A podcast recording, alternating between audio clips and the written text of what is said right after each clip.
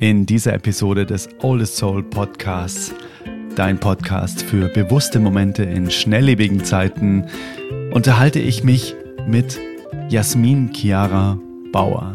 Sie ist Mitgründerin von Change Journey und was genau das Change Journal ist, was Vipassana ist und was für Jasmin Achtsamkeit bedeutet, das erfährst du alles in diesem sehr, sehr tiefen Interview. Äh, es ist alles dabei, von wirklich lustigen Momenten bis sehr tiefen Momenten. Die Austauschplattform für dein Feedback ist wie immer Instagram. Schreibe mir nach dieser Episode super gerne auf Instagram, äh, wie dir das Interview gefallen hat und lasse Jasmin auch super gerne über Instagram dein Feedback und Liebe zukommen. Du findest alles in den Shownotes, was hier quasi in dieser Episode vorkommt. Und jetzt lass uns direkt reinspringen in das Interview mit Jasmin Chiara Bauer. Hey Mother Nature, you're so wonderful. You're full of wonders overall. You are the oldest Heute bei mir im Podcast Jasmin Chiara Bauer. Und was ich dich schon immer fragen wollte, Spricht man den, den Bindestrich mit, ja oder nein? Heißt Jasmin Chiara oder nur Jasmin? Wie hättest du es gerne? Geht beides. Also viele sagen auch Jasmin Chiara, aber auch viele nur Jasmin. Das ist okay. beides okay für mich. Sehr, sehr cool. Okay. Ich würde sagen, du stellst dich einfach mal in eigenen Worten vor. Das ist immer das authentischste. Ja, super gerne. Ähm, also ich bin Jasmin ähm, und ich habe jetzt vor kurzem meinen Master abgeschlossen in München. Also komme aus München, nicht ursprünglich, aber ich lebe hier. Mhm, wo kommst und du ursprünglich her? Aus Ulm komme ich ursprünglich. Ach, okay, Genau, krass. ich bin jetzt schon seit acht Jahren hier in München. Ach, okay. Ähm, und habe jetzt direkt nach dem Master ein eigenes Startup gegründet, Change Journey. Und ja, das mache ich jetzt seit zwei Monaten. Sehr also spannend. ganz frisch und habe auch meinen eigenen Podcast vor eineinhalb Jahren gestartet, den Evolve Podcast. Und Höre ich jede Folge? das ist echt auch richtig cool. Es macht super Spaß mit vielen coolen Persönlichkeiten und genau, macht das wöchentlich. Ähm, genau, das wäre es. Vielleicht so, was ich mache zumindest. Sehr, sehr cool. Ja, warum du tatsächlich mir eingefallen bist als Podcast-Interviewgast ist, der Podcast hier, Oldest Soul, ist ja für bewusste Momente in eben diesen schnelllebigen Zeiten, in denen wir uns tatsächlich irgendwie befinden. Und ich weiß von dir, dass du was gemacht hast, was ich auch gerne ausprobieren würde. Und zwar ähm, mit bewussten Momenten verbinden wir ja ganz oft Meditation, zur Ruhe kommen. Und du hast Vipassana für dich tatsächlich einfach am eigenen Leibe erfahren. Und vielleicht kannst du mal ganz kurz erklären, was ist Vipassana und was hat's mit dir gemacht und äh, einfach mal die Reise dorthin. Wie bist du drauf gekommen überhaupt? Ja. Ja, das war eigentlich, ich weiß gar nicht mehr genau, wann so der erste Impuls kam, aber ich habe das auch irgendwann mal tatsächlich, glaube ich, in einem anderen Podcast gehört. Und es hat mich so total direkt angesprungen. Ich war so, okay, das möchte ich unbedingt auch machen. Also da gab es gar keine Diskussion. Und habe das mir dann auch direkt auf mein Vision Board damals geklebt, ähm, dass ich das noch machen möchte. Und war, glaube ich, Anfang des Jahres habe ich es mir draufgeklebt. Vielleicht und mal ganz kurz, was ist Vipassana überhaupt? Genau, Vipassana stimmt, das ist echt wichtiger.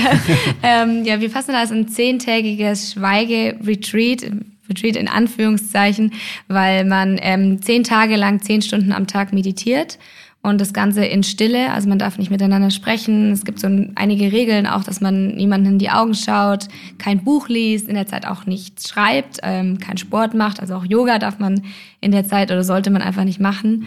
Und also sich wirklich komplett mal auf sich und sein Inneres halt eben beschränkt ähm, und da dann halt wirklich ins Innere geht und da sich mit sich auseinandersetzt in der Meditation. Also heißt quasi die, die äußeren Reize sozusagen cutten, dass es irgendwann die eigene Geschichte sozusagen auserzählt ist Ja. und dann einfach quasi das beginnt, was man dann eben auch Ruhe nennt sozusagen. Oder das ist, glaube ich, auch der Sinn der Sache, dass man sich eben zehn Tage eben in keine externen Reize begibt sozusagen, oder? Genau, dass man es einfach wirklich schafft, in die Annahme und die Akzeptanz zu gehen, ist, glaube ich, so das, das Wichtigste, was man bei Vipassana lernt. Weil auch ich zum Beispiel dachte dann, ja super, jetzt komme ich da an und äh, fange jetzt erstmal an, zehn Tage lang zu visualisieren und meine Wünsche mir vorzustellen und alles zu reflektieren, was ich in der Vergangenheit erlebt habe. Und dann abends bekommt man immer so, so Einleitungsvideos und da wurde gleich direkt gesagt, bitte nicht visualisieren oder reflektieren. Es geht wirklich im Moment zu sein oder präsent zu sein und eben einfach mal die Gedanken auszuschalten und vor allem alles, was reinkommt oder was man wahrnimmt, nicht zu bewerten. Und dementsprechend natürlich auch Sachen wie Schmerz oder den Körper nicht zu bewerten, wenn da eben was aufkommt oder Themen, die hochkommen, die kommen ab und zu dann mal natürlich hoch. Und da so wirklich in diese Akzeptanz, Annahme und ähm, ja, non-judgmental, also nicht nicht bewertend zu sein. Mhm, okay, total spannend. Ich habe auch gehört, dass man eben sich nicht in die Augen gucken soll, weil man anscheinend in den Augen des anderen oder der anderen ablesen könnte, wie es ihr bei der Meditation ging und dann sofort in den Vergleich geht, oh Gott, ich glaube, die sieht glücklich aus und bei mir war es auch total furchtbar. Ja. Oh, ich glaube, ich mache was falsch, sozusagen, dass man in sowas gar nicht reinkommt, weil ähm, manche finden es total ab abstrus, so oh, wie zehn Tage jemanden nicht anschauen, was ist denn das für eine Sklaverei sozusagen, was mhm. soll denn das? Aber das hat einen ganz tiefen Hintergrund. Ne? Ja, ja, absolut. Also gerade dieses Vergleichen, ähm, dass man eben denkt, okay, die andere Person hat es jetzt viel besser gemacht als ich oder schlechter. Also ich habe mich da auch immer wieder erwischt, wenn ich dann gesehen habe, so die anderen sitzen alle total still und nicht bewegend da und ich habe dann die Augen aufgemacht und mal so geguckt und ich so, wie, wie machen die das alles? Merken die nicht diese Schmerzen?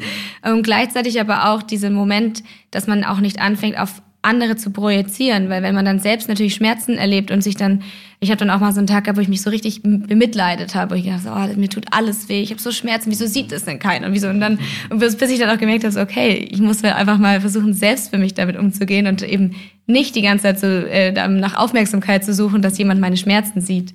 Also auch die Projektion nach außen dann eben bei sich zu behalten. Verstehe, so der quasi der eigene innere Hafen zu, zu werden, sozusagen, ohne ja. irgendwie so äh, extrinsische Einflussfaktoren zu brauchen, um äh, irgendwie wieder Glück zu spüren ja. oder so. Oder eben, wie du sagst, dass man abgeholt wird in seinem Gefühl, mhm. sondern dass man das selbst macht, sozusagen. Genau. Ne? Ja, sehr, sehr ja. spannend. Und hast du irgendwie so einen so einen Zeitraum für dich noch im, im Kopf, wo du gemerkt hast, dass ähm, nach den zehn Tagen, dass dann nach einem gewissen Zeitraum, naja, einfach quasi die, die Stimmen im Kopf oder alles, was man sich vorher quasi noch so ähm, auf, die, auf die Festplatte geladen hat, sozusagen dann irgendwie dann leiser geworden ist und auch mal weniger geworden ist? Hast du das irgendwie für dich gemerkt? Oder? Mm, das ist immer ganz interessant, weil auch viele mal sagen oder denken, man kann irgendwann zum Meditationsprofi werden. Also dass es im Meditieren darum geht, irgendwann einfach an nichts mehr denken zu, zu, können und nicht mehr und nichts mehr denken zu müssen und dass man dann das Ziel erreicht hat. Aber in der Meditation geht es nie darum anzukommen. Auch ein Mönch, der heute meditiert, wird irgendwann mal Tage haben, wo er an viele Dinge denkt und nicht dazu kommt, präsent zu sein. Und genauso geht's einem auch bei Vipassana. Ich dachte dann auch, ja, nach ein paar Tagen wird es dann easy sein, dann wird das alles weggehen und dann wird's besser werden. Es gab dann schon mal Tage, wo es dann richtig gut lief und so am sechsten Tag, wo dann irgendwie mal den, ich es geschafft habe, den Schmerz nicht zu bewerten, der einfach extrem hoch geworden ist und ich einfach dann drüber gegangen bin und es dann wirklich weg war. Also den ähm, körperlichen Schmerzen. Körperliche Schmerzen. Also ich hatte zum Beispiel ganz starke Knieschmerzen und bin dann wirklich auch in, die, in diesen Schmerz eben reingegangen, habe irgendwann nur noch gesagt, es, es soll einfach nur aufhören. Und dann äh, kamen alte Erinnerungen hoch und ich habe dann auch bin richtig emotional geworden und danach waren die Knieschmerzen weg. Und da war ich dann auch so, okay, das war dann so eine starke Erkenntnis und dachte mir so, ja, jetzt geht's ja nur noch bergauf, jetzt ist alles überstanden, es sind noch vier Tage und es wird jetzt super schön, weil das Gefühl danach ja auch extrem gut ist. Was aber wieder dieses auch eine Bewertung ist, und zwar, dass man noch mehr davon haben möchte, so diese Art ja, ja. Craving, also man strebt danach. Mhm. Ähm, und dann ging es natürlich nach zwei Tagen wieder los. dann kamen halt andere okay. Schmerzen. Okay. Und einfach das, ja, und dann halt da wirklich zu sagen, ich gehe in die Annahme und nicht in dem, ich werde immer besser und ich will mich immer noch mehr optimieren oder noch schneller daran werden, ähm, ja, nichts zu denken. Mhm. Ähm, total spannend. Hast du für dich aus diesen zehn Tagen was mitgenommen, was du, was du heute noch machst und wie lange ist das schon her eigentlich? Mm, das ist jetzt auch, das war kurz vor meinem Podcast-Launch tatsächlich. Das okay. ist auch eineinhalb Jahre her. Das war ah, okay. letztes Jahr im Januar, noch vor der Pandemie. Und ähm, also ich habe direkt danach dachte ich mir auch, ja, jetzt wird alles anders. Jetzt bin ich ein neuer Mensch und ich komme jetzt als der, ich glücklichste Mensch zurück und es wird jetzt nie wieder anders sein. Man kommt natürlich sehr äh, gelassen und äh, entspannt schon zurück und auch sehr glücklich, weil einem einfach auch sehr viele Dinge plötzlich auffallen oder bewusst werden im, im Alltag. Aber das vergisst man natürlich auch sehr schnell wieder, wenn man nicht dran bleibt. Aber ich merke jetzt so auf die Länge der Zeit schon sehr stark, was es für Auswirkungen hatte. Also, dass ich es schaffe, auch Dinge manchmal nicht zu bewerten, die andere vielleicht sehr viel schneller bewerten würden. Ähm, oder dass ich dann auch mit mir selber dann einfach auch anders umgehen kann oder in die Stille dann gehe oder nach innen gehe, wenn einfach mal Dinge auch anstehen oder hochkommen. Und das hat aber eine Zeit gebraucht, bis es dann also, oh, stimmt, das hat sich verändert. Wie es ja ganz oft bei so Veränderungsprozessen ist, ja, ja, genau. dass man es dann irgendwann bemerkt, hey, das hätte ich früher anders gemacht. Mhm. Gibt es deiner Meinung nach irgendwie jemanden, der das nicht machen sollte? Oder sagst du, es ist für jeden mit Sicherheit immer eine Golderfahrung? Mm, also man sagt auch, also Sie sagen vorher auch, man sollte sich da wirklich auch fragen, halte ich das auch aus? Ähm, nicht im allgemeinen Sinne, sondern eher, wenn ich jetzt gerade vielleicht in einem ähm, therapeutischer Behandlung bin und es einfach sehr, sehr intensiv gerade ist, dann sich wirklich zu fragen, schaffe ich das körperlich gerade auch, schaffe ich es mental? Andererseits gibt es natürlich auch sehr viele, die das auch gerade deshalb dann machen, ähm, aber ich kann natürlich keine Empfehlung da abgeben oder auch nicht abgeben.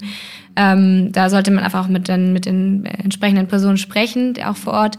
Es gab natürlich schon auch einige, die wieder abgebrochen haben. Also wir hatten auch eine Person, die wollte abbrechen. Man kann, hat aber auch die Möglichkeit, ähm, mit den Teachers, also mit den Lehrern vor Ort auch ähm, zu sprechen und Lehrerinnen und sich auszutauschen in Flüstern. Wenn man wirklich sagt, man kommt hier nicht mehr weiter, darf man auch zu den LehrerInnen hingehen und ähm, flüsternd eben sagen, was los ist. Und die versuchen dann einem zu erklären, was gerade an Prozessen auch passiert, warum es sich so anfühlt. Und ähm, ja, die eine hat dann eben doch noch weitergemacht, also die hat nicht abgebrochen. Bin aber jetzt auch schon einigen begegnet, die es abgebrochen haben. Okay. Die also nach zwei Tagen sogar schon gesagt haben, das schaffe ich nicht.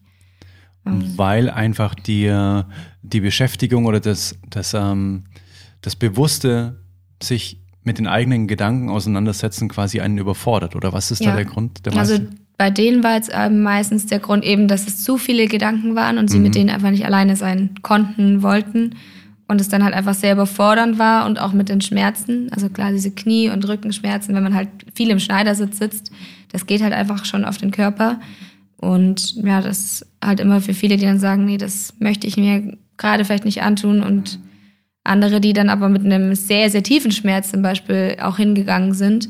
Also eine war zum Beispiel dort, mit der habe ich mich am ersten Tag unterhalten, bevor es losging.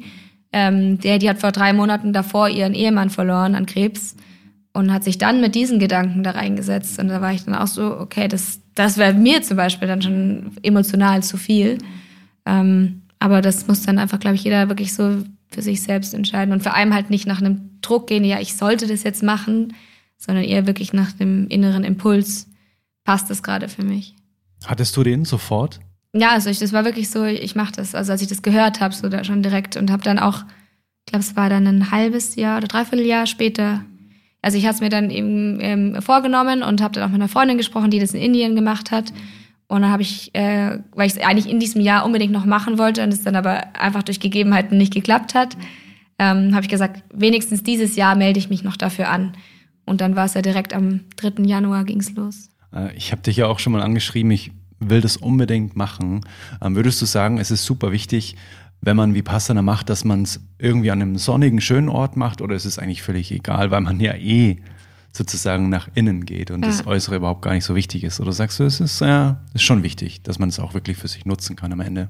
Ich glaube, es ist super wichtig, sich den Ort auszusuchen, aber nicht nach der Sonne oder nach dem Winter, weil uns wurde eh auch gesagt, also ich war auf Sri Lanka und habe es dort gemacht, da war es sehr, sehr heiß. Ähm, trotzdem wurde uns gesagt, wir sollen uns auch in unseren Pausen, das ist eine Stunde am Mittag, sollen wir uns nicht sonnen, also uns auch nicht irgendwie raussetzen und anfangen, da jetzt irgendwie uns zu bräunen. Und wir hatten auch ähm, immer alle weiße Kleidung an und die sollten jetzt auch nicht irgendwie die Ellenbogen zeigen oder die Knien zeigen, weil es auch einfach auch dort sehr buddhistisch noch war und die halt auch ihre Traditionen auch haben.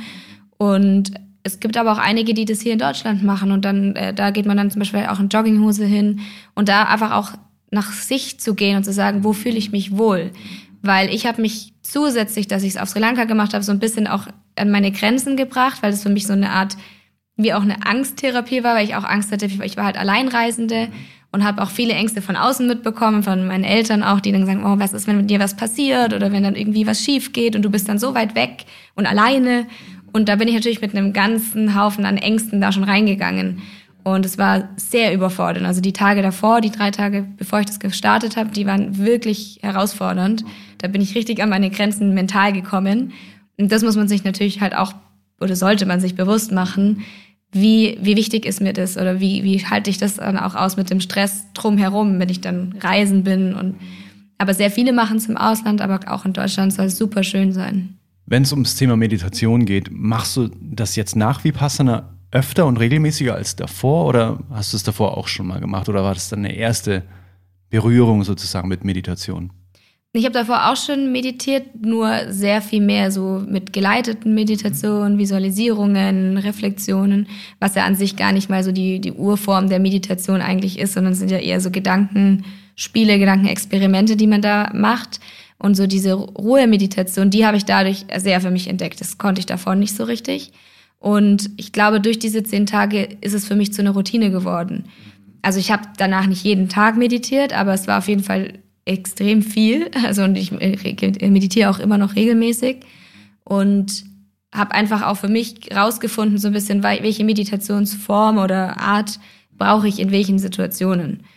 Und das war davor auf jeden Fall nicht so präsent. Mhm.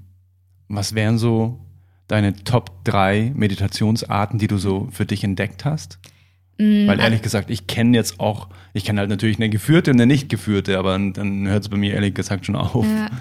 Ja, also es gibt ja verschiedene Formen. Also auch bei den Geführten gibt es ja verschiedene Formen, wie zum Beispiel, dass man sagt, okay, man plant mal seine Zukunft durch und geht mal in die Emotionen rein. Oder man schaut halt einfach mal in seine Vergangenheit, geht vielleicht zu seinem inneren Kind, wie man sagt, also sein, hier ist ein jüngeres Ich und schaut mal, was da los ist, in, ins Gespräch zum Beispiel oder in die Dankbarkeitsmeditation. Ähm, dann eben aber natürlich auch in die Stille, dass man sagt, man geht irgendwie auf den Atem oder versucht an wirklich nichts zu denken oder macht einen Bodyscan, dass man einmal versucht, den ganzen Körper wahrzunehmen. Das ist auch eigentlich so Hauptteil von Vipassana, dieser Bodyscan. Ähm, also gibt es sehr, sehr viele verschiedene Formen oder die, auch die Breathwork, also die, die mit sehr viel starken Atem. Ähm, und da gibt es echt viele Formen und dann einfach für sich selbst rauszufinden, was passt denn gut. Ja. Und Vipassana ist quasi immer geführt oder ähm, eben eine komplette stille Meditation. Das heißt, da sagt einfach wirklich zehn Stunden niemand irgendwas. Oder woher weißt du mhm. quasi, dass, ähm, dass es dann eben so Bodyscans gibt? Sagen die dir vorher, hey, mach jetzt zehn Tage lang zehn Stunden Bodyscan oder was passiert da? Ähm, also der Goenka, der hat es damals ja ähm, ins Leben gerufen. Der hat, ich glaube, der also hat in irgendeiner Form hatte er auch mit dem Buddha oder der Buddha-Familie irgendwie auch äh, Berührungspunkte auf jeden Fall, also nicht mit dem Buddha, den richtigen, aber halt mit der Familie oder hat den Lehrer einfach auch, die diese buddhistische traditionelle Lehre ihm eben mit auf den Weg gegeben haben. Und der hat dann sozusagen diese Dharma Center aufgebaut und der lebt inzwischen nicht mehr, aber hat Videobotschaften aufgenommen und, und Audiobotschaften. Und am Anfang vom Tag, und ich glaube, es ist, glaube ich, sogar zwei oder dreimal am Tag, kommt eben einer dieser Audiospuren, wo dann erklärt wird, was die Meditationsaufgabe des Tages ist. Ah, okay, okay. Und die Aha. ersten drei Tage fokussiert man sich zum Beispiel nur auf den Atem, also wirklich nur auf den, das ist so ein Dreieck um die Nase herum ja, und sonst nichts. Okay, krass. Und dann ab dem vierten Tag darf man dann anfangen, einmal mhm. durch den Körper durchzugehen. Ach krass, wie so eine Erlösung. Genau, das war wirklich so, juhu, endlich darf ich auch mal andere Körperbereiche mir anschauen. Ah, krass. Und Aha. ja, also dann ist aber komplett still. Okay. Also das okay. wird dann eingeleitet mit einem Chanting von ihm und nach einer Stunde oder zwei Stunden, je nachdem, wie lang die, die Session dann auch geht, kommt dann am Ende eben nochmal so ein Chanting von ihm und dann geht's in die Pause. Okay, krass. Ähm, weil du vorher gesagt hast, es gibt so diese Dankbarkeitsmeditationen oder ähm, eben auch so Zukunftsreisen. Ähm, wenn du das machst, hast du dann quasi so ein Thema, das du dir aussuchst? Ah, okay, ich setze mich jetzt hin und mache eine Dankbarkeitsmeditation und dann geht's los. Das heißt quasi, dann ähm, stellst du dir eben lauter Dinge in der Meditation mit geschlossenen Augen vor, für die du dankbar bist. Mhm. Ist, ist, es so einfach? Ja. Okay. Also, weil wirklich gerade bei Dankbarkeit ist so das, die schönste Emotion, die einen aus einer schlechten Emotion auch wieder rausholen kann, mhm. obwohl es wieder eine Bewertung ist. das ist gerade also eine, sagen wir mal, eine niedriger, schwingendere Energie, äh, ja, Emotion. Mhm. Ähm, wenn man zum Beispiel sehr traurig ist oder irgendwie sich einsam fühlt oder irgendwie Eifersucht fühlt, also so ganze so mhm. Emotionen, die einen, die man nicht so gerne hat. Mhm. die alles so eng machen. Die, genau, die einen so ein bisschen beklemmen, vielleicht auch einen Druck auslösen.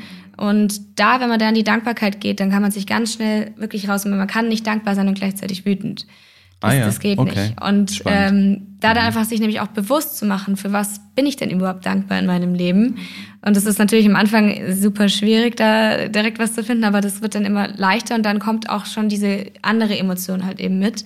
Und ähm, ich habe das halt für mich auch festgestellt, je öfter ich das mache, desto mehr kommt auch in mein Leben, also desto mehr visualisiere ich mir damit. Also wenn ich jetzt sage, zum Beispiel in die Selbstannahme zu gehen, so viele haben ja mal vielleicht ein, irgendwie ein Thema mit dem Beruf oder mit, dem, mit der Figur oder mit, der, mit Freunden, ganz egal. Wenn man da dann in die Dankbarkeit geht für das, was schon da ist, verändert sich oftmals dann so, man, wie man es dann eigentlich haben möchte. Und also wenn ich dann zum Beispiel sage, ich bin dankbar für meinen Job, dann muss der Job ja so aussehen, dass, er, dass du dankbar dafür sein kannst, dass ich also mehr davon, das heißt, entweder muss sich der Job verändern oder ich brauche einen anderen Job, weil sonst kann ich nicht dankbar sein, weil man zieht halt eigentlich immer das in sein Leben, was man glaubt und wenn ich dafür dankbar bin, dann glaube ich ja daran. Und so kann man damit eben üben, dass man ich sich eben noch mehr Dinge in sein Leben zieht. Mhm. Ach, spannend, ja. Gesetz der Anziehung. Ja. Sehr geil. Okay. Ähm, du hast am Anfang erzählt, du bist quasi die Gründerin von, äh, von Change Journey. Mhm. Und in diesem Podcast hier geht es ja nicht nur um bewusste Momente mit sich selbst oder auch den bewussten Umgang mit sich selbst, sondern eben auch mit anderen, in dem Fall auch äh, mit Natur und auch mhm. mit anderen Lebewesen. Das ist mir auch super wichtig, haben wir uns vorher auch noch kurz unterhalten, ja. dass du da ja auch großen Wert drauf legst. Ähm, und eben unter anderem mit Zeit, bewusster Umgang mhm. mit Zeit, weil ähm, wir sind hier äh, gerade im Büro von einem gemeinsamen äh, Freund, würde ich fast schon sagen, von Steffen Kirchner. Und in seinem Podcast hat er, hat er mal gesagt, dass es ein einziges Gut auf der Welt gibt, dass die Verteilung sozusagen von diesem Gut gleich ist. Also weder bei Geld so äh, noch bei Ressourcen, aber bei Zeit. Jeder hat quasi die gleiche ähm, Sanduhr jeden Morgen sozusagen, die durchläuft. Und die Frage ist, je bewusster wir die Zeit nutzen für uns, desto erfüllter und glücklicher ist dann, glaube ich, quasi am Ende dann auch unser, unser Leben, weil ich glaube, es war sogar in deinem Podcast, dass Kurt Tepperwein mhm. gesagt hat, ähm, das Leben ist eine ewige Premiere ja. an einzigartigen Momenten, Momenten. sozusagen. Ne? Das heißt, den Satz habe ich mir voll gemerkt, weil der, der ist magisch, finde ich ja. persönlich, dass man merkt, hey, der Moment, wie er jetzt ist, kommt nie wieder. Das heißt, es war jetzt einfach eine Premiere, die, ähm, die einfach seinesgleichen sucht. Das heißt, je bewusster wir mit Zeit umgehen, also mit dem Hier und Jetzt sozusagen, mhm. desto spannender wird die komplette Premiere, die wir Leben nennen. Und deswegen finde ich es total spannend, dass deine Startup-Idee quasi auch auf diese, auf diesen bewussten Umgang mit Zeit auch einzahlt. Ne? Mhm. Ähm, vielleicht magst du uns mal ein bisschen so mit reinnehmen.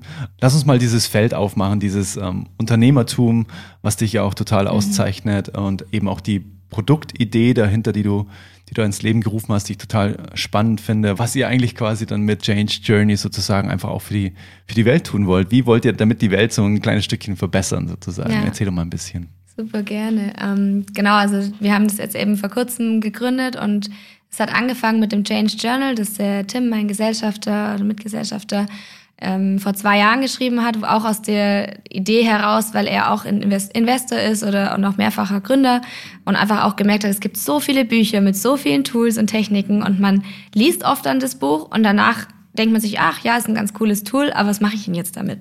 Und man kommt dann gar nicht in die Umsetzung. Und hat einfach mal angefangen, einfach alle diese Tools zu sammeln und eine Art Journal draus zu machen, wo man diese Techniken und Tools einfach mal testen kann.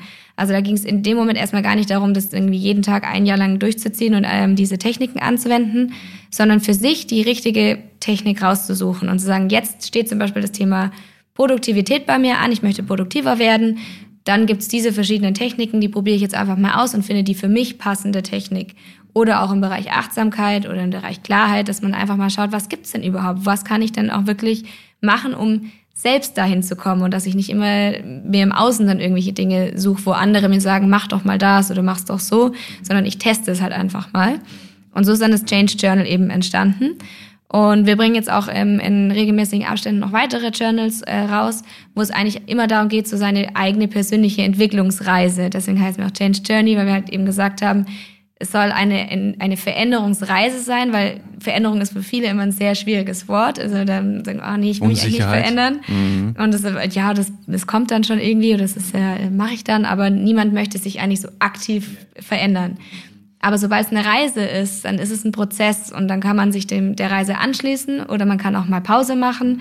Man setzt sich wieder, also man macht wieder wirklich, man kommt an einem Ort an und man geht dann wieder auf die Veränderungsreise. Und so ist das Ganze halt immer im Fluss und immer in Bewegung und mit diesen Journals wollen wir halt wie so eine Art einen Koffer den Leuten mit auf die Reise geben, so Toolboxen, die sie sich packen und dann halt auf ihre Reise gehen und die, die für sich anwenden und sich dann kontinuierlich eben weiterentwickeln können. Ähm dieses Change Journal, das ist ja quasi äh, ein Auszug aus der, aus der Change Journey sozusagen. Ja. Ne? Ähm, ist das von der, von der Zielgruppe her, ähm, ist das auch für Privatpersonen oder eigentlich eher für unternehmerisch angehauchte Menschen sozusagen? Mhm. Bisher sind unsere Produkte alle für ähm, die Privatpersonen, also ah, ja, wir sind ja. komplett im B2C-Bereich. Ah, okay. Ähm, mhm. Ähm, fangen jetzt natürlich auch an, auch mal zu schauen, welche Firmen hätten denn auch Interesse, gerade wenn wir jetzt mit, mit MitarbeiterInnen dann eben zusammenarbeiten wollen, sagen, wie wäre es dann zum Beispiel, weil ich ja auch die Themen, wie du schon gesagt hast, so ein bisschen verbinden möchte, so durch Achtsamkeit zu mehr Produktivität oder zu mehr Leichtigkeit. So wie, und wie, wie gehe ich denn mit meiner Zeit besser um oder äh, für mich leichter um und finde da vielleicht auch achtsame Momente. Und deswegen finde ich selbst auch so spannend, einfach auch diese Bereiche Persönlichkeitsentwicklung, Achtsamkeit mit dem Unternehmertum zu kombinieren, weil das auf den ersten Blick, und es wird mir auch immer wieder gefeedbackt, zwei sehr konträre Bereiche sind. So, wenn ich Gründerin bin, dann werde ich nicht viel Zeit haben, mich jetzt extrem mit Achtsamkeit auseinanderzusetzen, außer ich nutze es, um besser zu werden oder dieses typische Silicon Valley Gedankengut, ja, also Growth Hacking, um halt noch schneller und noch besser zu werden, deswegen meditiere ich. ja, also Meditation um zu.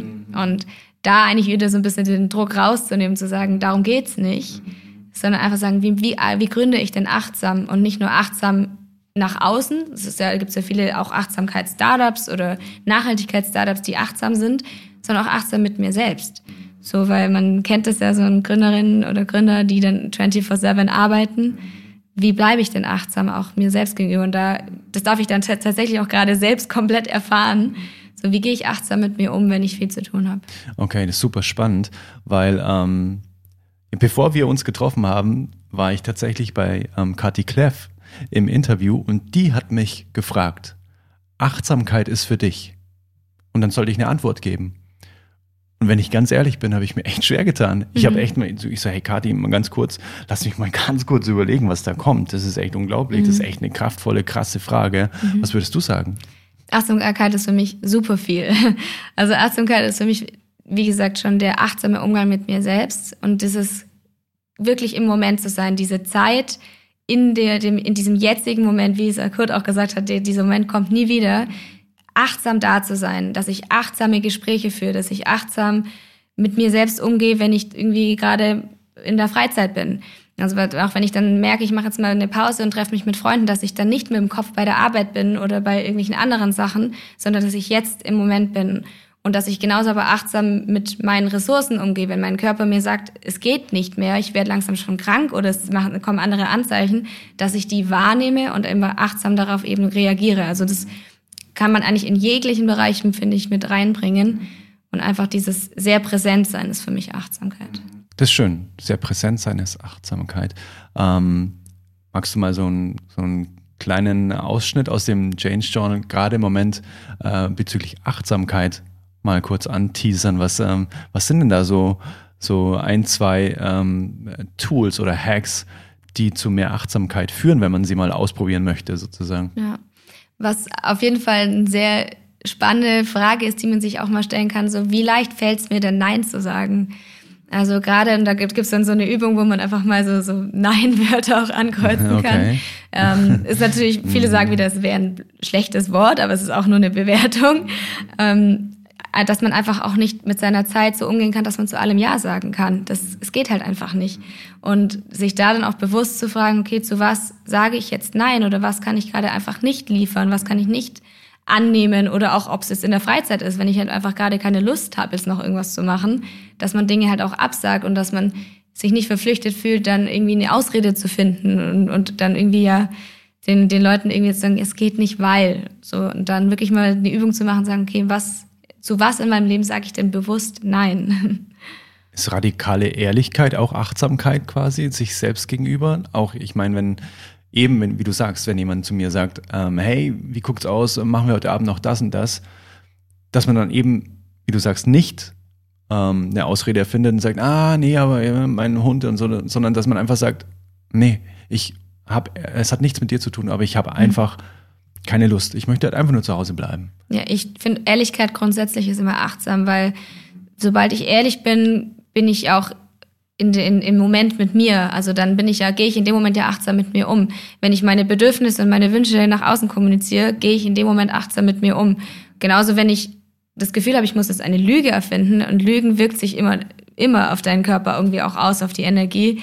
Dementsprechend kann, gehe ich schon wieder nicht achtsam mit mir um, weil ich dadurch automatisch meine Energie nach unten fahre. Geil, das ist Und super. weil du ja dann danach, ich lüge in dem Moment und mache mir dann aber schon wieder Gedanken darüber. Dadurch bin ich nicht mehr achtsam. Verstehe. Und dadurch finde ich, ist Ehrlichkeit grundsätzlich ein, ein Tool der Achtsamkeit. Wow, wow. Das ist richtig wertvoll. Das ist richtig wertvoll. Weil ich für mich muss ganz echt sagen, ähm, dass ich in meinem Leben öfter mal überlege und nicht, nicht des Lügens wegen, sondern einfach, ist diese Information jetzt gerade für mein Gegenüber gerade im Moment relevant, auch verarbeitbar? Heißt, wenn ich jetzt etwas erzähle, wo ich weiß, es ist für den Gegenüber schmerzhaft, ist dann Achtsamkeit trotzdem, das einfach auszusprechen sozusagen, also wirklich immer ehrlich zu sein, weil das ist für mich echt äh, ein Bereich in meinem Leben, diese Frage, bin ich immer oder soll ich immer ehrlich sein? Ja. Das ist für mich echt gerade auch eine Challenge, das muss ich echt sagen. Wenn ich weiß, wow, ähm, was ich jetzt zu sagen hätte, verletzt den anderen echt krass. Aber vielleicht, wie Kurt auch, so nach dem Motto, wieso nimmst du dem anderen die Chance, sozusagen daran auch zu wachsen, wenn du es ihm nicht erzählst, sozusagen, ne? Ja, da gibt, finde ich, da kann man, kann man von zwei Blickwinkeln betrachten, weil entweder kann man eben sagen, ich bin jetzt ehrlich und kommuniziere danach, aber direkt, wie ich mich gerade dabei fühle, dass ich ehrlich bin. Also wenn ich danach Mhm. direkt sage, ich sag das dir jetzt, aber ich merke richtig, wie das mir richtig wehtut, dass ich dir das jetzt sagen möchte oder dass ich dir jetzt eben, dass ich da so ehrlich sein äh, möchte und gleichzeitig tut es mir unglaublich weh, weil ich das Gefühl habe, ich verletze dich damit. Voll schön. Dann kommt es natürlich ganz anders bei der Person an, als wenn man einfach nur diese Ehrlichkeit ausspricht. Mhm, verstehe. Gleichzeitig auch zu fragen, so muss oder möchte ich jetzt diese komplette Wahrheit, die dann so radikal ehrlich ist, wie man schon sagt, aber äh, die Person darf es trotzdem noch selbst entscheiden, aber ist es wirklich zwingend notwendig, alles zu sagen? Wenn ich jetzt zum Beispiel, angenommen, ich gehe heute Abend nicht auf einen Geburtstag und ich sage jetzt ähm, ganz ehrlich so, ja, ich möchte heute Abend nicht kommen, weil das sind bestimmte Personen auf dem Geburtstag, die ich nicht sehen möchte. Dann ist die Frage, ist, ist diese Information wirklich so notwendig oder reicht es nicht, auch wenn ich einfach sage, hey, ich möchte heute Abend einfach nicht kommen? Ganz Und genau. da halt einfach zu, für sich selbst entscheiden, was fühlt sich für mich auch richtig an und sage ich das wirklich, um der Person das beizubringen oder ihr wirklich die Ehrlichkeit zu geben oder sage ich das, um mich danach vielleicht besser zu fühlen oder einfach nur, ja, ich war jetzt ehrlich und deswegen fühle ich mich jetzt super. Also ich glaube, das ist immer auch ein, man hat da auch ein Bauchgefühl für, Das kann stimmt, es ja. Das stimmt, das äh, gebe ich dir vollkommen recht. Manchmal ist es auch so ein egoischer Antrieb. So, ich sag's jetzt, dass ich es los bin. Genau, dass es nicht mehr bei mir ist Genau. weil mein Gegenüber kann ja dann machen, was er möchte. Genau, ja. Das ist auch nicht achtsam, weil Ja, man richtig. macht sich ja trotzdem Gedanken, so, was, was macht das jetzt mit dir? Ja, ganz genau. Ja, genau. Mhm, super spannend. Möchtest du noch mal ganz kurz die, die thematischen Bereiche von dem Change Journal noch mal überreißen? Also du hast gemeint Produktivität. Genau, es sind äh, drei Kern, Kernbereiche, Produktivität, Achtsamkeit und Klarheit. Und genau, weil, weil natürlich auch schon oft gefeedback wird, es ist ja so viel, mit was soll ich denn anfangen? Und es geht gar nicht darum, dass man das von A bis Z einmal durcharbeitet, weil dann auch man ganz oft ja dieses Gefühl hat, wenn ich jetzt ein Buch oder ein Journal bekomme, das muss ich, also auch schon mit diesem Druck dahinter, ich muss das komplett durcharbeiten, um alles verstanden zu haben. Ja, genau. Und das soll eigentlich eher dafür dienen, dass das wie so ein Toolbuch ist. Das schlage ich einfach mal auf und sage jetzt, ich fühle mich gerade nach dieser Technik oder ich lese es mir einfach mal nur durch. Und wir entwickeln jetzt natürlich auch neue Formate, wo wir dann sagen, okay, wir konzentrieren uns vielleicht in einem zukünftigen Journal mal komplett nur auf das Thema Achtsamkeit und nehmen dann Tools aus unserem Change Journal raus und in kann, dann kann man da eben tiefer einsteigen. Verstehe. Mhm. Aber halt erstmal so den Einstieg zu finden, weil für viele das Die auch grobe ganz oft- Klammer oder die große, Genau. das große Ganze sozusagen. dass man ne? einfach mal so ein Gefühl dafür bekommt, was gibt's denn überhaupt? Wie eine so eine Art Sammlung, die ich eigentlich Mhm. in meinem Schrank habe und immer dann rausnehmen kann, wenn jetzt gerade irgendwas ansteht. so ein Nachschlagewerk. Ja, genau, wie so ein sozusagen. Lexikon Ja, eigentlich. ja, ja, geil, okay. An Tools. Aha, geil. Gibt's da ähm, so, so drei äh, Übungen oder Tools, ähm, die deine eigenen persönlichen Lieblingstools sind, die, die du quasi auch ins Change Journal gegossen hast, sozusagen? Also ich habe ja das, das Change Journal nicht selbst geschrieben, das hat ja, Ah, der, der Tim Mhm. geschrieben, aber es sind einige Tools drin, die ich schon ganz oft selbst auch, oder oft sehr, sehr oft selbst nutze, oder sehr, sehr viele Tools sogar. Ähm, unter anderem das Ikigai, da habe ich auch schon öfters auch mal einen Workshop gemacht. Okay. Eben, das Ikigai ist so eine japanische Philosophie, wo man eben rausfindet, so ein bisschen, was will ich denn eigentlich im Leben oder wo, wo treibt es mich hin und einfach mal so seine Bereiche anzuschauen, was kann ich gut, was braucht die Welt von mir und die ganzen Fragestellungen sich einfach mal zu stellen. Das ist super interessant, was da auch rauskommt. Ähm, das nutze ich, wie gesagt, selbst sehr gerne. Und eine andere Technik im Produktivitätsbereich, die mir jetzt zum Beispiel gerade in meinem Gründerdasein auch sehr viel schon geholfen hat, ist die Pomodoro-Technik, ähm, diese 25 Minuten Timer zu stellen, indem man wirklich achtsam sich auf seine Aufgaben fokussiert und dann halt nicht am Handy hängt oder in dem E-Mail-Ordner. Und da, da merke ich auch manchmal wieder, wie ich mich selbst wirklich ablenken lasse, wenn ich den Timer nicht anmache. Weil dann sage ich, ja, okay, jetzt mache ich 25 Minuten das und dann kommt aber eine E-Mail rein oder irgendeine Notification und schon bin ich wieder draußen. Und da geht halt auch sehr viel Energie verloren, wenn man sich so schnell ablenken lässt von kleinen Tasks und dann wieder in die eigentliche Aufgabe reinzufinden. Ja, genau. Ähm, ich habe die Promodoro-Technik auch schon öfter mal ausprobiert und für mich ist die Zeit irgendwie gefühlt zu kurz, dass ich dann schon wieder eine Pause machen muss. Ich habe das Gefühl, ich komme in diesen Flow-State in 25 Minuten irgendwie nicht rein. Und was mir auch schon passiert ist, dass ich dann nach 25 Minuten fast schon gezwungen werde, eine Pause zu machen. Aber ich will jetzt gar nicht. Ich will das jetzt echt noch zu Ende machen. Wie geht's mhm. dir damit? Ist, äh, ist dir das auch schon passiert? Auf jeden Fall. Und ich, ich klicke dann, also ich habe so einen Timer auf meinem Mac, also auf meinem Laptop und ähm, ich klicke dann einfach den Timer aus oder die Pause und mache dann einfach nochmal 25 Minuten. Ah, ja, okay. Weil auch da wieder, es ist ja nur eine Technik, die jemand erfunden hat, um den Leuten zu zeigen, wie sie produktiver werden können. Kann man ja aber trotzdem für sich selbst so weiterentwickeln, dass es passt. Und wenn ich merke, mir reichen 25 Minuten nicht, dann stelle ich den Timer halt auf 35 Minuten oder 40. Es ist ja keine Vorschrift. Es ja, ist ja, ja, wieder nur eine Einladung, das mal auszuprobieren. Und sich auch da dann zu sagen, okay, das hat vielleicht mal jemand vor, keine Ahnung, 100 Jahren erfunden, aber es war auch ein Mensch, der das für sich genutzt hat. Und ich kann es jetzt halt wieder als Einladung auf die Reise annehmen und eben dann das für mich so adaptieren, wie es passt. Mhm, voll schön, voll schön. Ähm, vielleicht magst du noch irgendwie äh, noch so, ein, so einen groben Ausblick geben, äh, was denn tatsächlich alles was deine Vision ist sozusagen bezüglich dieses, dieses, dieser Change Journey. Auf was kann man sich denn noch alles so freuen und vielleicht auch nochmal irgendwie ganz kurz erwähnen, wo man denn überhaupt dieses ähm, Change Journal, wo man das denn äh, herbekommt. Ist es was Physisches? Ist es was, mhm. äh, was Digitales? Ähm, ja. Mach ruhig ein bisschen mal die, die Werbetrommel, äh, weil ähm, das ist echt was ganz was Großartiges, was, ähm, was viele Menschen ja. meiner Meinung nach echt zu Hause liegen haben sollten, um eben mal die, das große Ganze bezüglich Klarheit, Achtsamkeit und Produktivität einfach für ihr Leben zu entdecken. Das finde ich mhm. ganz großartig. Ja, mhm. super gerne. Ähm, also wir haben es schon so vor, oder ich habe es jetzt auch so für, dass wir eben die, die Change Journey, das ist auch sowas Gemeinschaftliches ist. Also mir ist es super wichtig, dass das nicht nur so, hey, wir sind jetzt hier ein Startup und das sind die Produkte, mach doch mal, sondern dass wir wirklich es schaffen, so eine Art Community aufzubauen, die diese gemeinsam sich da weiterentwickelt, weil ich selbst war jetzt auch in einem Gründerstipendium drin, über drei Semester in meinem, in meinem Studium und da hat sich einfach das Programm durch die TeilnehmerInnen selbst weiterentwickelt.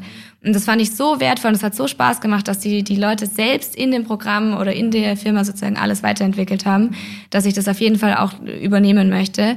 Ähm, und wir bringen jetzt nächsten Monat ein Startup Journal auf den Markt. Das heißt, da geht es darum, wie man in 15 Schritten so von seiner Idee bis zum Unternehmen sich mal wirklich reflektieren kann und auch rauszufinden kann, ist die Idee überhaupt, also hat die Potenzial? Bin ich oder wer bin ich denn als Gründerin? Wie, äh, wie gehe ich mit Investoren um und äh, wie bin ich mit meinem Team? Ist mir Geld wichtig? Möchte ich schnell wachsen, klein oder bootstrappen, also langsam wachsen? Also die ganzen Fragen, die man immer mal wieder hört, aber nicht so richtig weiß, was fange ich denn damit an? auch mit vielen Erklärungen, wo man halt dann oft auch erstmal alles googeln müsste oder eben raussuchen müsste, was, um das rauszufinden. Und was mir auch sehr wichtig geworden ist oder was ich auch jetzt merke, sind diese Zusammenarbeiten oder Kooperationen mit anderen Startups oder anderen ähm, Personen.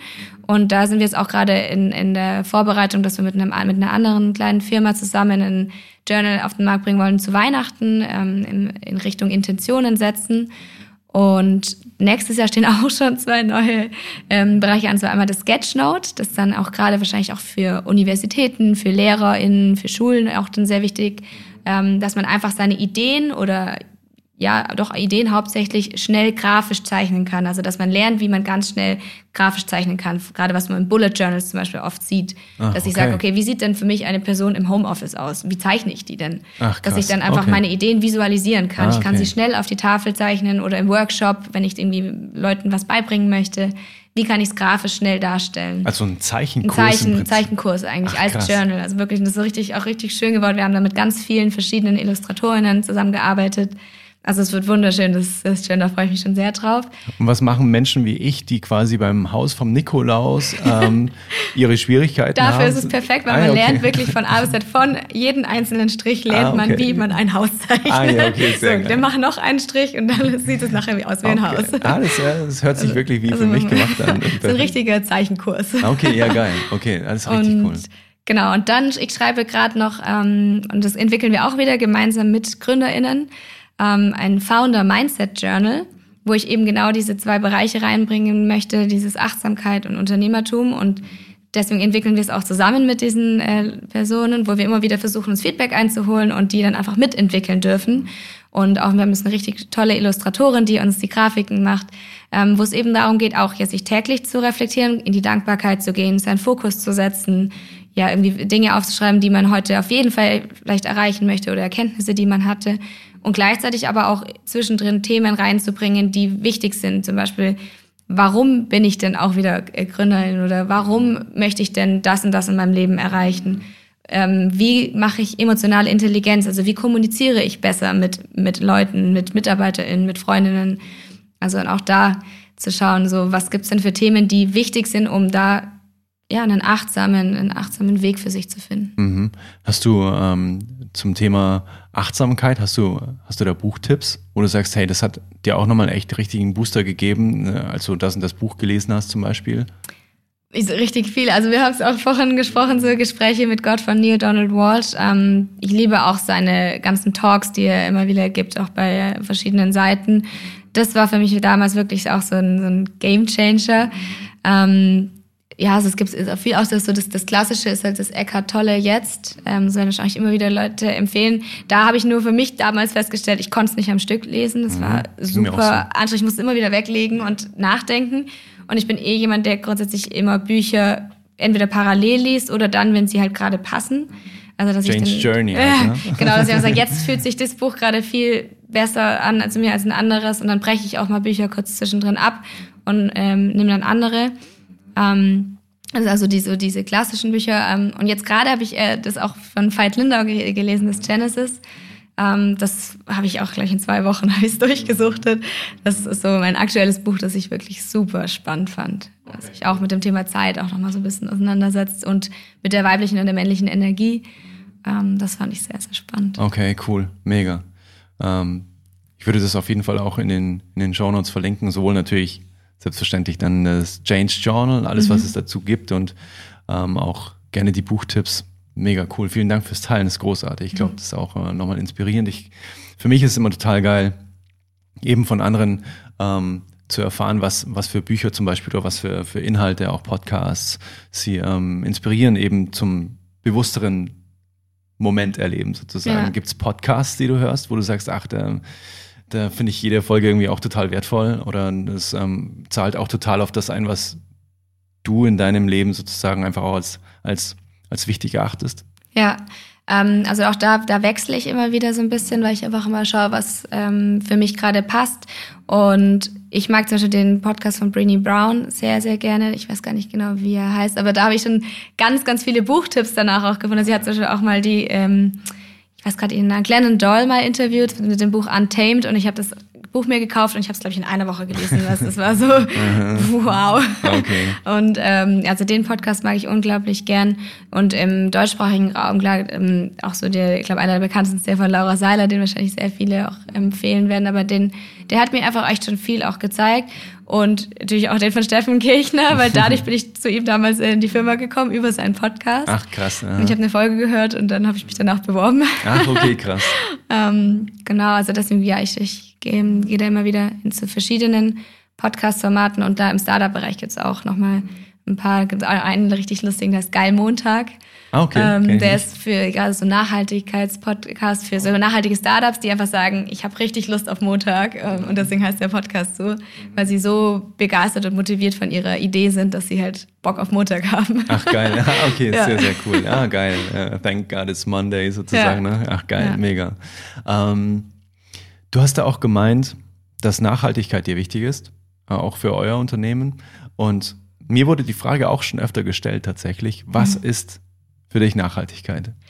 Das ist ganz interessant, weil meine Freundin Jack und ich haben jetzt vor kurzem einen YouTube-Channel gelauncht ähm, und unser overall Topic ist äh, Nachhaltigkeit. Ah, okay. Aber nicht Nachhaltigkeit in dem Sinne, so, okay, jetzt geht es nur noch darum, Leute, spart mal ein bisschen Plastik ein oder werdet halt nachhaltiger, weil auch ich selbst merke in ganz vielen Bereichen immer, ich bin noch lange nicht am Ziel angekommen. Also ich bin in so vielen Bereichen noch nicht richtig nachhaltig, die ich noch verbessern kann.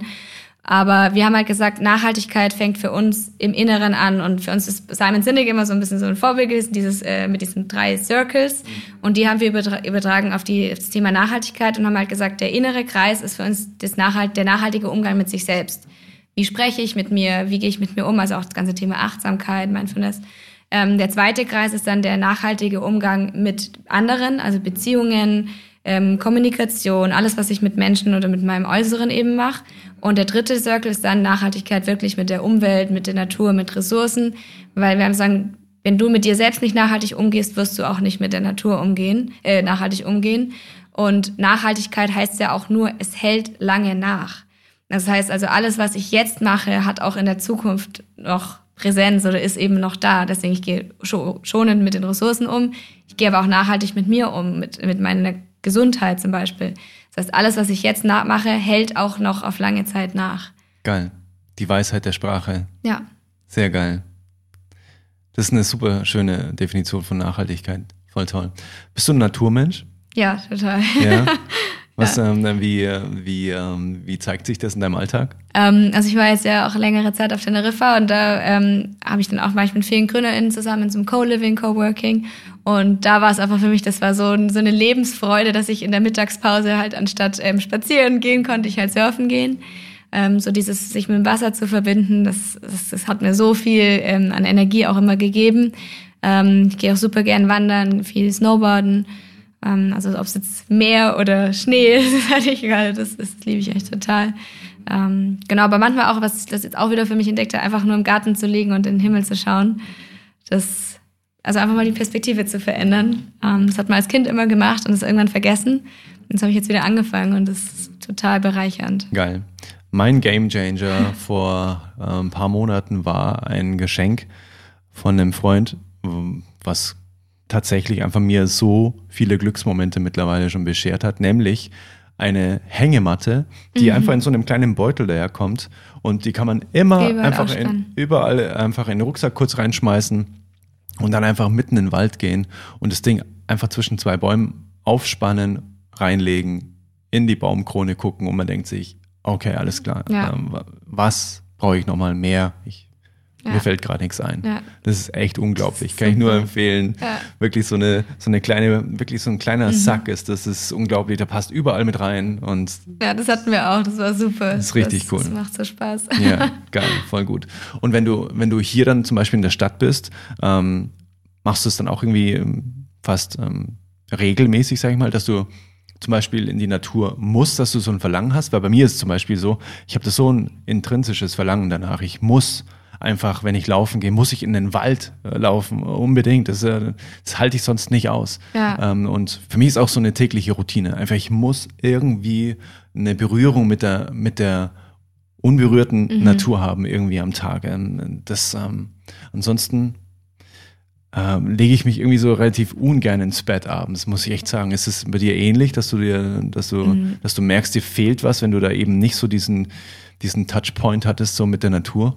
Also ich genieße es total, ähm, habe aber für mich auch da versucht, äh, nicht mehr danach so dieses Verlangen zu haben. So wenn ich, ich lebe jetzt momentan einfach in der Stadt und wenn es gutes Wetter ist, gehe ich unglaublich gern laufen und äh, verbinde mich dann da mit der Natur oder fahre auch oft dann am Wochenende mal raus oder auch meine Eltern dann besuchen und die wohnen äh, sehr im Grünen und auch relativ nah zu einem See, dann kann ich da laufen gehen.